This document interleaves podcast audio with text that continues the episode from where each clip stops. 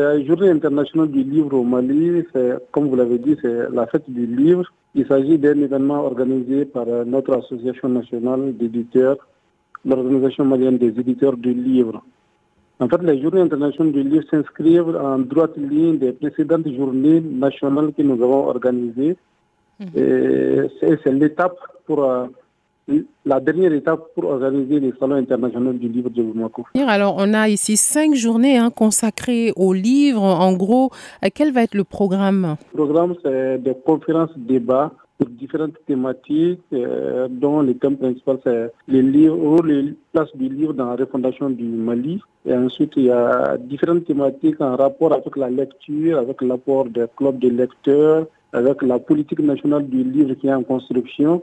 Euh, quel peut être son apport aussi pour euh, nous faire passer un cap